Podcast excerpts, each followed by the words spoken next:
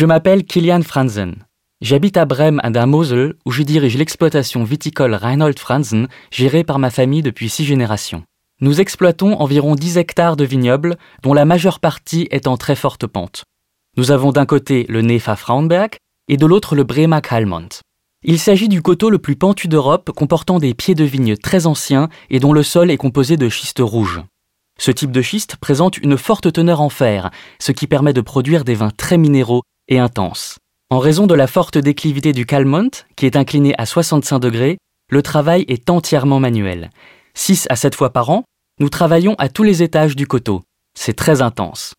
La seule machine que nous utilisons est un monorack.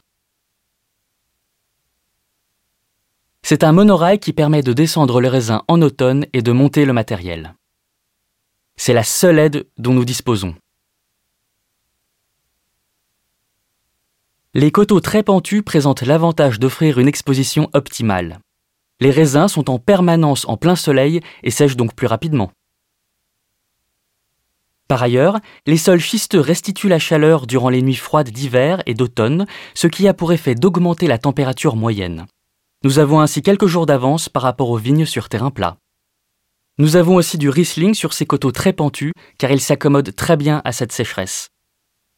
Nous n'avons pas de problème de stress hydrique car les racines atteignent jusqu'à 12 mètres de profondeur, ce qui est idéal avec les couches schisteuses et les sols que nous avons ici.